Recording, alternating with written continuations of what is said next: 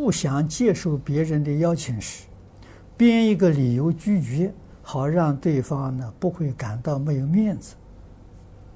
请问这算是答妄语吗？这个戒律有开遮吃饭，你一定要把它学好啊，你才懂得戒律应该如何落实在日常生活当中。啊，所以它不是死死的，啊，像这些有开缘，啊，这个是开戒，不是犯戒，